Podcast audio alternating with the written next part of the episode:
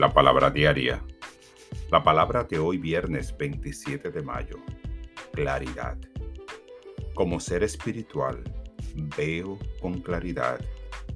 Cuando decido vivir desde mi identidad divina, veo el mundo a través de lentes espirituales.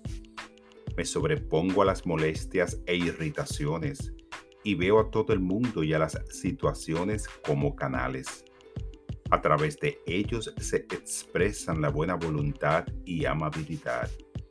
Siempre estoy eligiendo cómo ver y responder a las circunstancias de la vida. Cuando vivo desde mi naturaleza humana, no siempre puedo reaccionar de manera que sea bendecido yo o los demás. Pero cuando me comprometo a ver a Dios en todas partes y en toda la gente, todo lo cambia para mí.